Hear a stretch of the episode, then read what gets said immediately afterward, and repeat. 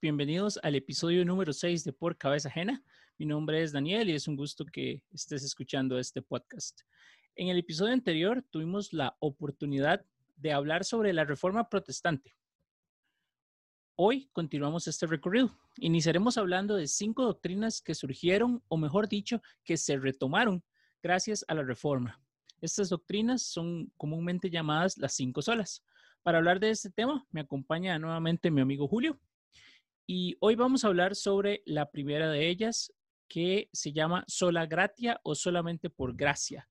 Así que Julio, muchas gracias por acompañarnos nuevamente y queremos empezar hablando sobre la gracia. ¿Qué significa gracia y cómo explicarías la doctrina de sola gratia o solamente por gracia? Sí, muchas gracias, Dani primeramente agradecerte una vez más por el espacio que, que me brindas como invitado para hablar sobre ese tema que, que atesoro en mi corazón definitivamente y que me apasiona conversar y enseñar al respecto.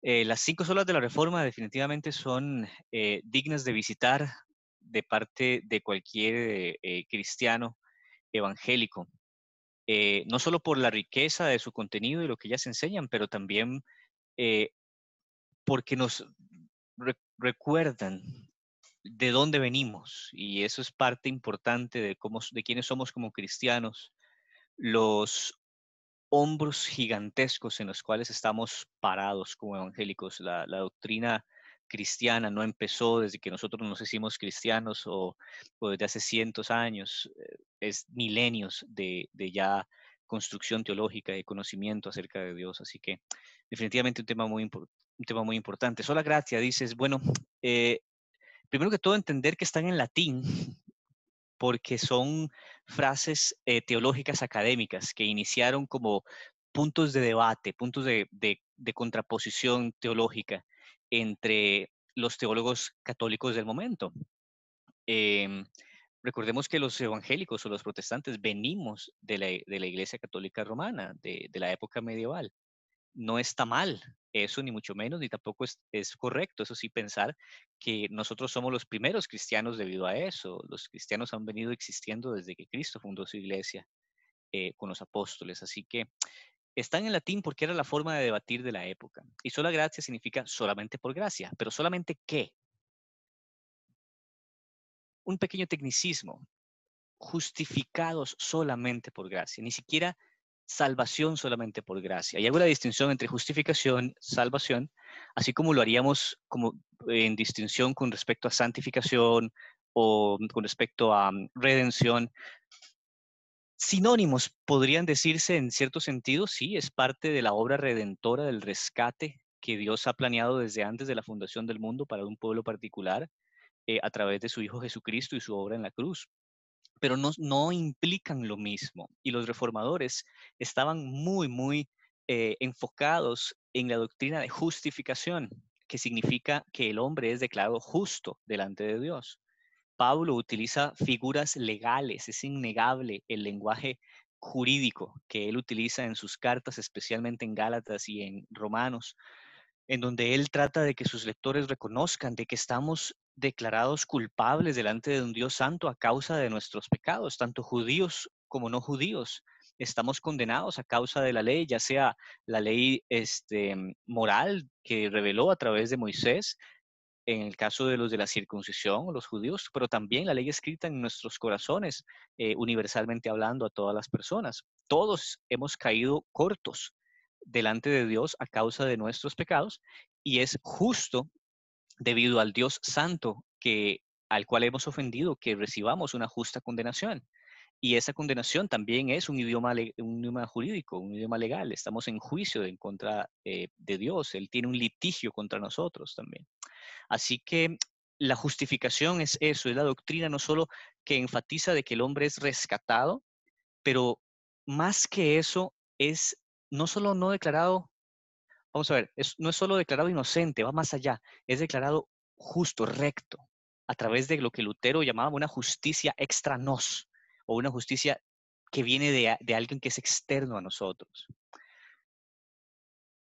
Para, para, ir cayendo en el tema de sola gratia, justificados solamente por gracia. Los reformadores decían básicamente esto, hay una gracia reconocida por todos, em, que es una gracia general, una gracia universal. Dios hace que el sol salga sobre justos y sobre injustos, llueve sobre justos y sobre injustos. Dios provee eh, y hay bendición tanto para eh, aquellos que son de su pueblo como los que no lo son. Podemos casarnos, podemos tener hijos, podemos este, trabajar, disfrutar del, fruto del trabajo, podemos reírnos, etcétera.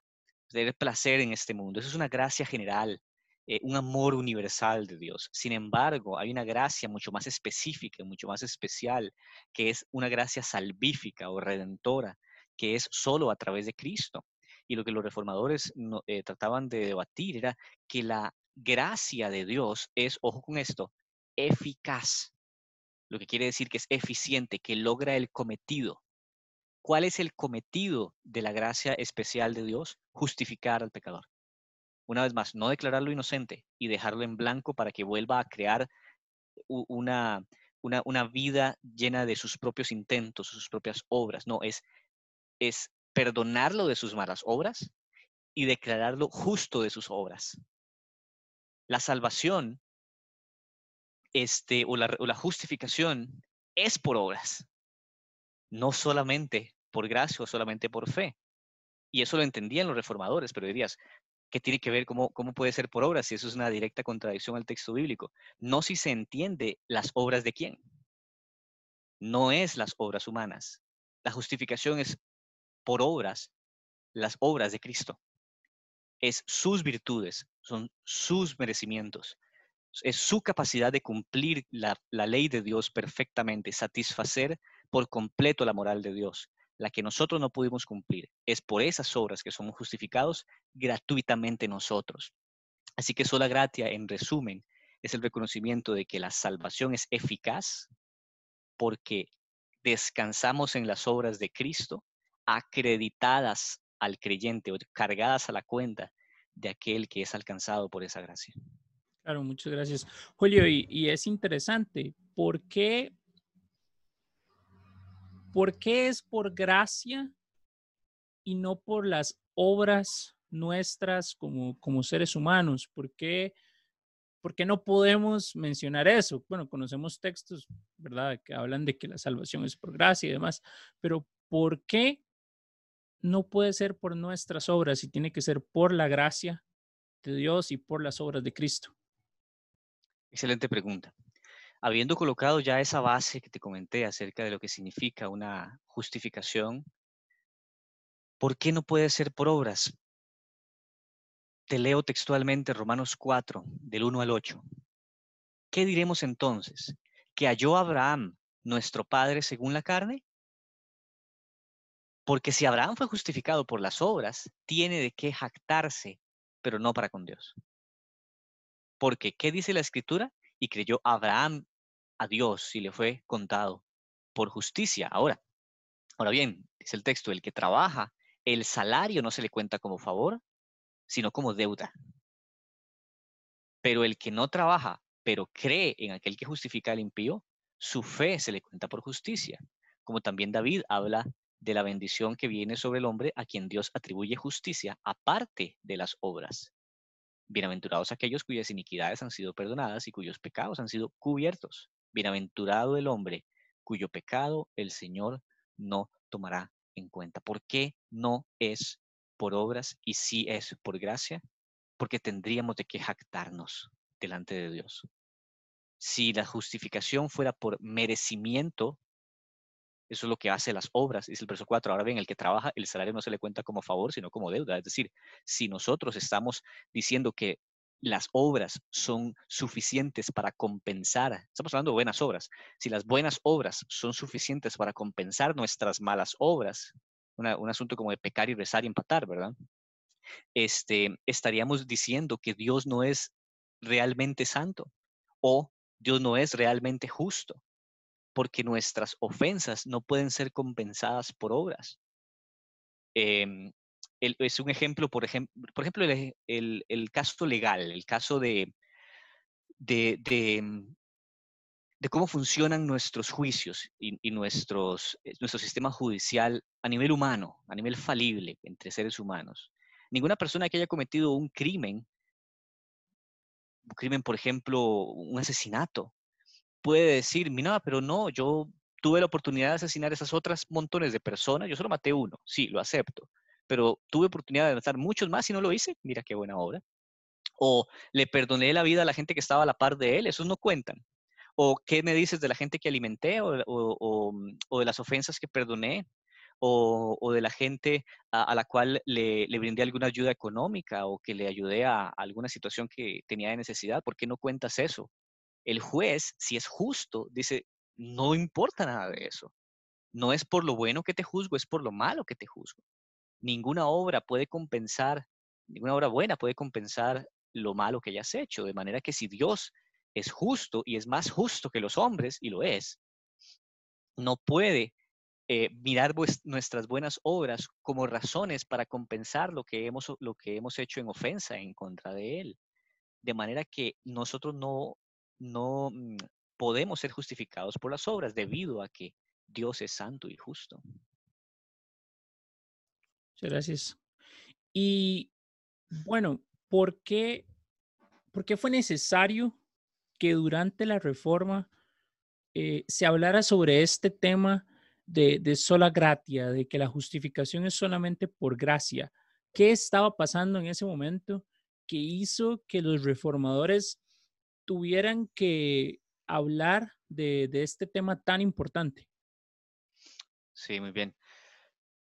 Lo hablábamos en el programa anterior acerca del contexto de la Reforma Protestante y todos los abusos eh, morales y doctrinales que existían en la época que eh, forzaron a varios hombres que no se conformaron a esas enseñanzas y que encontraron en la escritura eh, posiciones totalmente opuestas y contradictorias a las enseñanzas de la época, eh, el motivo del por qué hablar de este, de este tipo de cosas, buscando rectificar la doctrina y la enseñanza de la iglesia. Eh, sin embargo, como decíamos la vez anterior, lo que recibieron fue silencio y, violencia, inclusive, eh, en contra del deseo de conversar al respecto, lo cual la respuesta de ellos fue, no, no me voy a conformar, ¿verdad? A Lutero le decían, estas son todas tus obras, todo lo que has escrito, ¿verdad? Eh, algunos de los tratados que él había puesto en sus primeros pensamientos, él decía, sí, sí lo son, bueno, te retractas, es la, es la única opción que tienes, no vamos a debatir. Tu única opción es retractarte. Y él dijo, no. Bueno, eh, tomó tiempo para pensarlo y otras cosas pasaron y la historia es fascinante. Hay películas muy buenas al respecto que recomiendo que vean, pero al final él dice, no puedo, no puedo ir en contra de mi conciencia, eso no es correcto ni puedo negarme de las cosas que expresan la palabra de Dios de forma adecuada, ¿verdad? Y no voy a retractarme, no me retracto, Dios me ayude. ¿Por qué sucede eso, verdad? ¿Qué, qué fue lo que, eh, qué es lo que fue lo que, lo que fue necesario, perdón, para, para que esto sucediera? Bueno, encontrarse con la palabra. Textos como Romanos 11:6 dice, pero si es por gracia, ya no es por obras. De otra manera, la gracia ya no es gracia. Y si por obras, ya no es gracia, de otra manera la, obra ya no es obra. Hay una directa oposición bíblica entre lo que significa el merecimiento y lo que significa la gracia. Esas son las dos oposiciones. Se contrapone con obras, pero en realidad el sentido es el merecimiento, el hacer algo porque voy a merecer lo otro.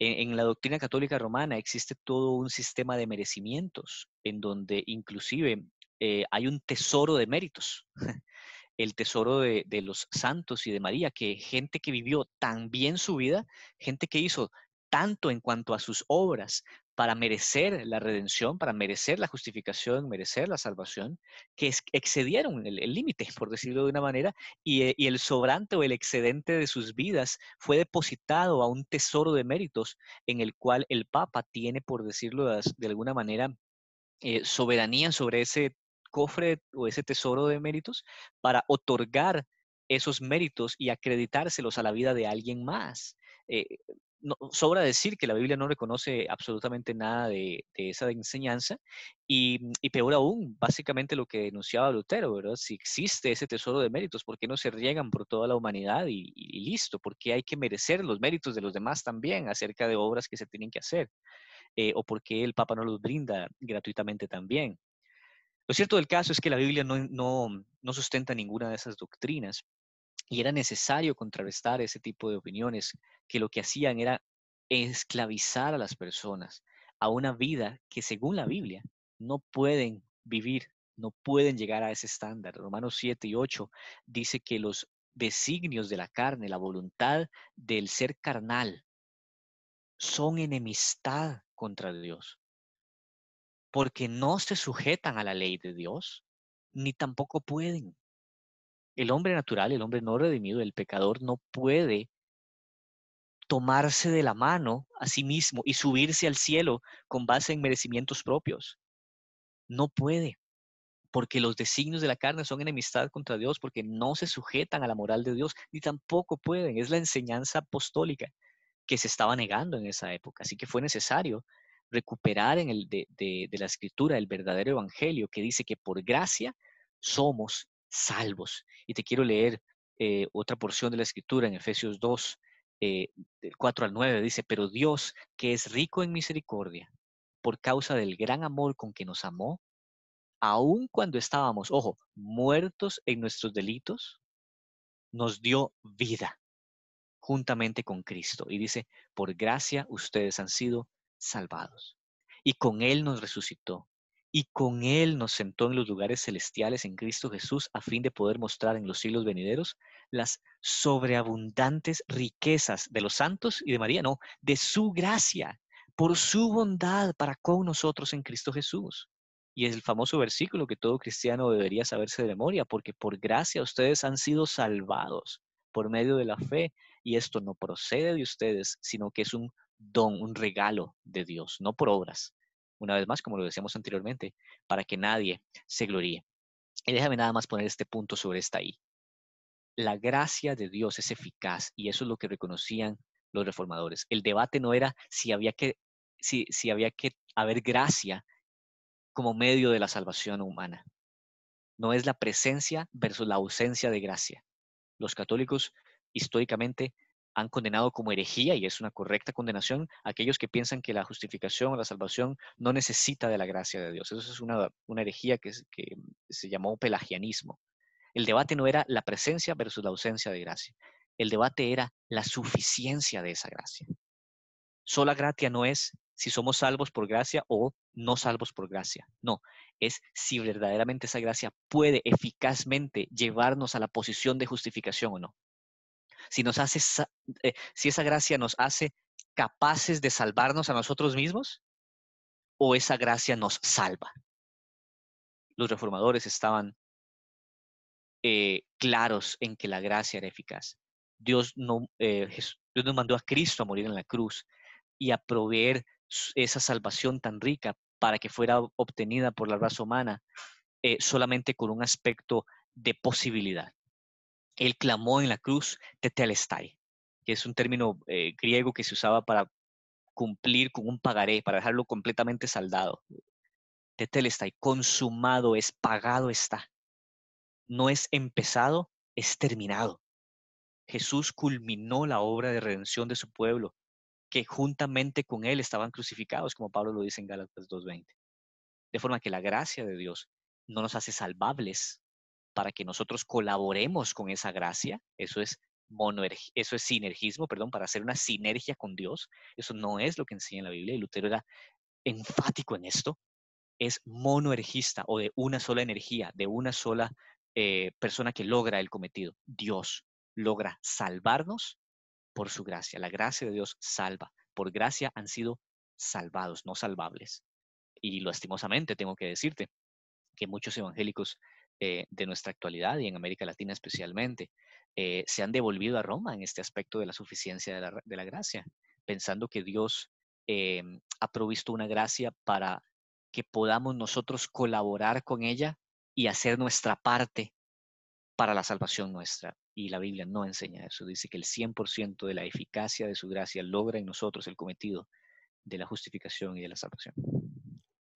Julio, mencionas que la, suficiencia y que la gracia es completa, pero ya has mencionado varios textos que, que hablan de esto, ¿verdad? Y me gustaría tal vez, si, si podemos hablar sobre el texto de Santiago 2, del 14 al 25, y, y voy a leerlo, dice, hermanos míos, ¿de qué le sirve a uno alegar que tiene fe si no tiene obras? ¿Acaso podrá salvarlo esta fe? Supongamos que un hermano o una hermana no tiene con qué vestirse y carece del alimento diario, y uno de ustedes le dice que le vaya bien, averíguese y, y coma hasta saciarse, pero no le da lo necesario para el cuerpo. ¿De qué servirá eso?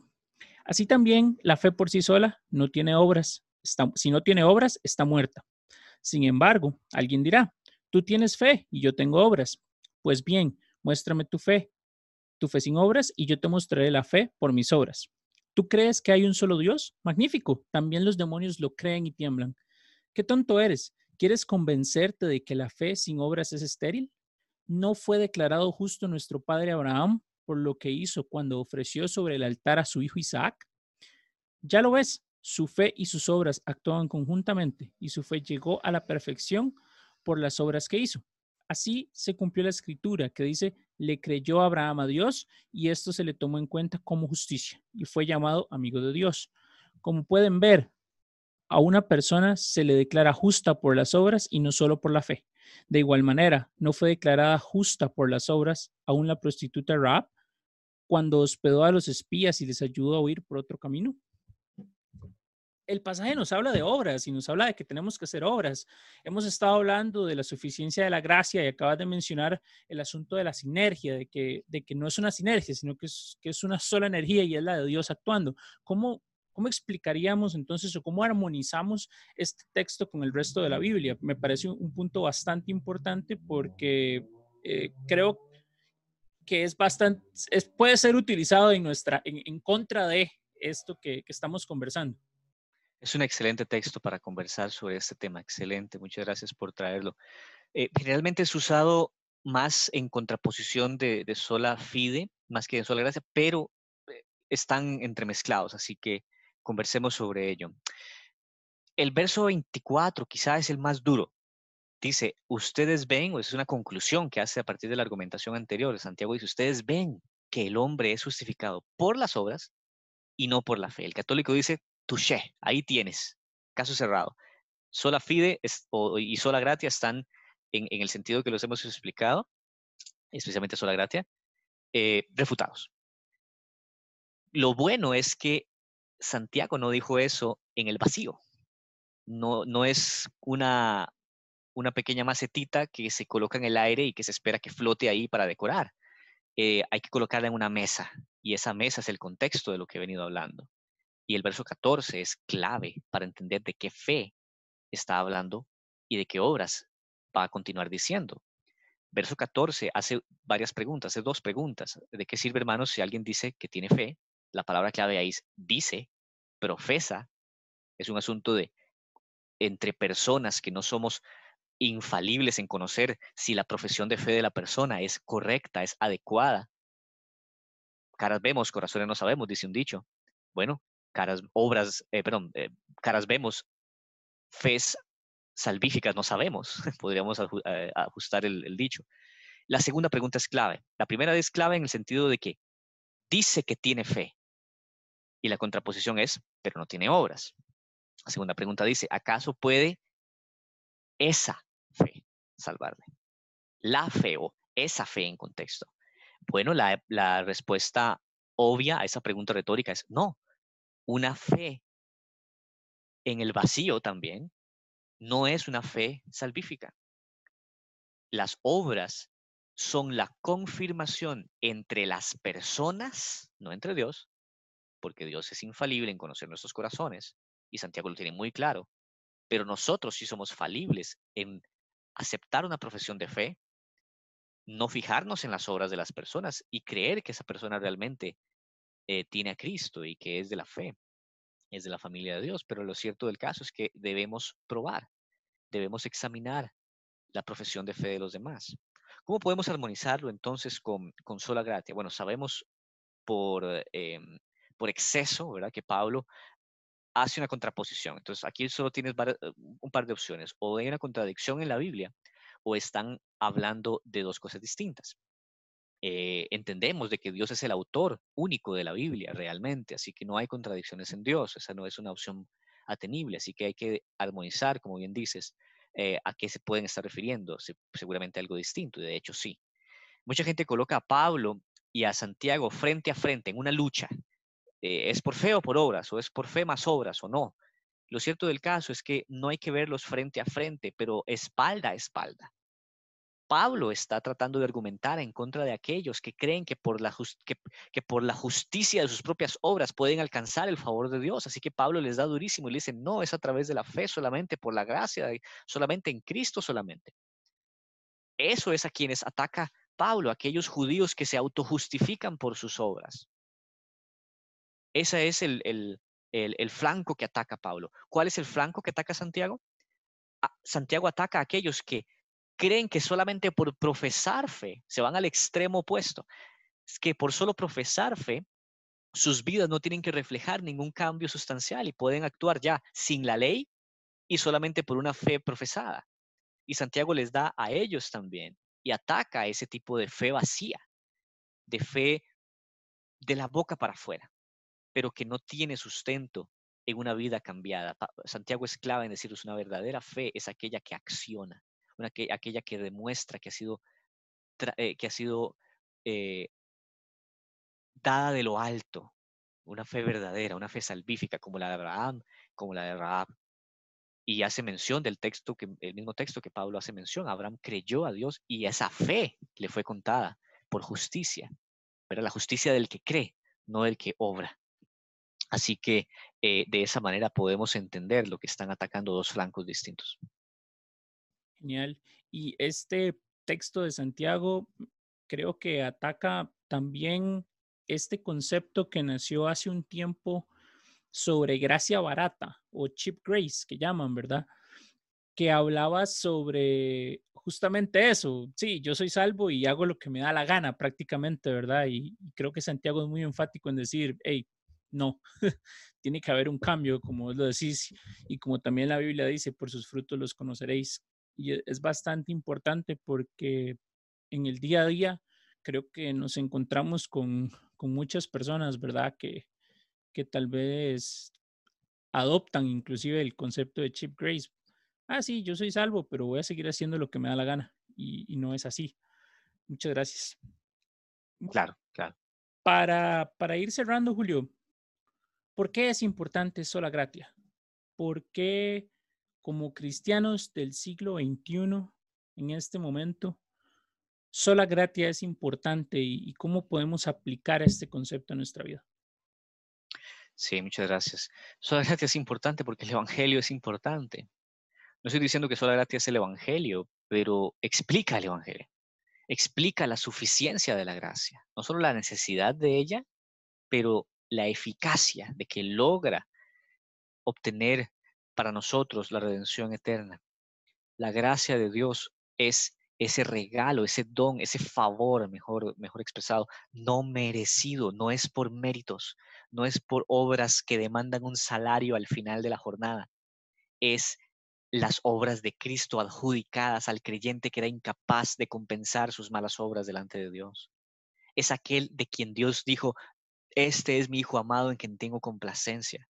Es la adjudicación de esa vida de, la cual Dios se complace y cargada a nuestra cuenta. Ese acto de gracia es el que realmente es importante. Así que sola gracia es importante porque la Biblia y el, su Evangelio es importante. De manera que, y, apelando una vez más a la, Escritura, eh, en Romanos 3 eh, te leo unos, unos tres versículos, de 24 al 26, dice, todos son justificados, ojo, gratuitamente por su gracia, por medio de la redención que es en Cristo Jesús, a quien Dios exhibió públicamente como propiciación por su sangre a través de la fe, demostrando de su justicia, como demostración de su justicia, porque en su tolerancia Dios pasó por alto los pecados cometidos anteriormente para demostrar en este tiempo su justicia a fin de que Él sea justo y sea el que justifica al que tiene la fe en Jesús. ¿Por qué esto ha impactado mi vida y debería impactar la de cualquier otro eh, creyente verdadero que deposita su confianza en, en el Evangelio bíblico? Porque me recuerda que soy un pecador en mi camino al infierno y que no hay nada más real ni cierto que ello. Y que si no fui y que si no hubiera sido porque Dios me intercepta, mi destino sería completamente distinto. Pero ha sido porque Dios me ha amado grandemente, porque gratuitamente me salvó por su gracia, porque no se fijó en mis méritos que jamás hubieran alcanzado el perfecto estándar que Él demanda, sino que se fijó en mí a través de la fe en Cristo y me dotó con esa fe y me dotó con el perdón suyo y con la declaración de que ahora soy justo, no inocente nada más, insisto, justo delante de Dios, que mi vida tiene paz con Dios. Puedo caminar libremente en este peregrinaje que es esta vida, confiado no con el pecado de presunción, como lastimosamente la doctrina católica trata de, empujar y decir que, alguien que tiene certeza de salvación peca de presumir que la tiene. Eso es un sistema que no puede proveer paz. Pero la Biblia dice que tenemos paz para con Dios habiendo sido justificados por esa fe que es por gracia. Nuestras vidas, interceptadas por esta gracia de Dios, tienen el insumo suficiente para cruzar por esta vida confiados en su Dios, no en sus propios méritos, no en su propio esfuerzo, no en su propia inteligencia, no en la perspicacia de los predicadores y la elocuencia de las palabras de nadie más, sino nada más descansar en la palabra vivificadora de Dios que transforma nuestros corazones y esa es la gracia que nos hace salvos y justos delante de un Dios santo que demanda de nosotros perfección y que solo Cristo se la pudo dar. Amén. Julio, muchas gracias nuevamente por, por acompañarnos en Por Cabeza Ajena.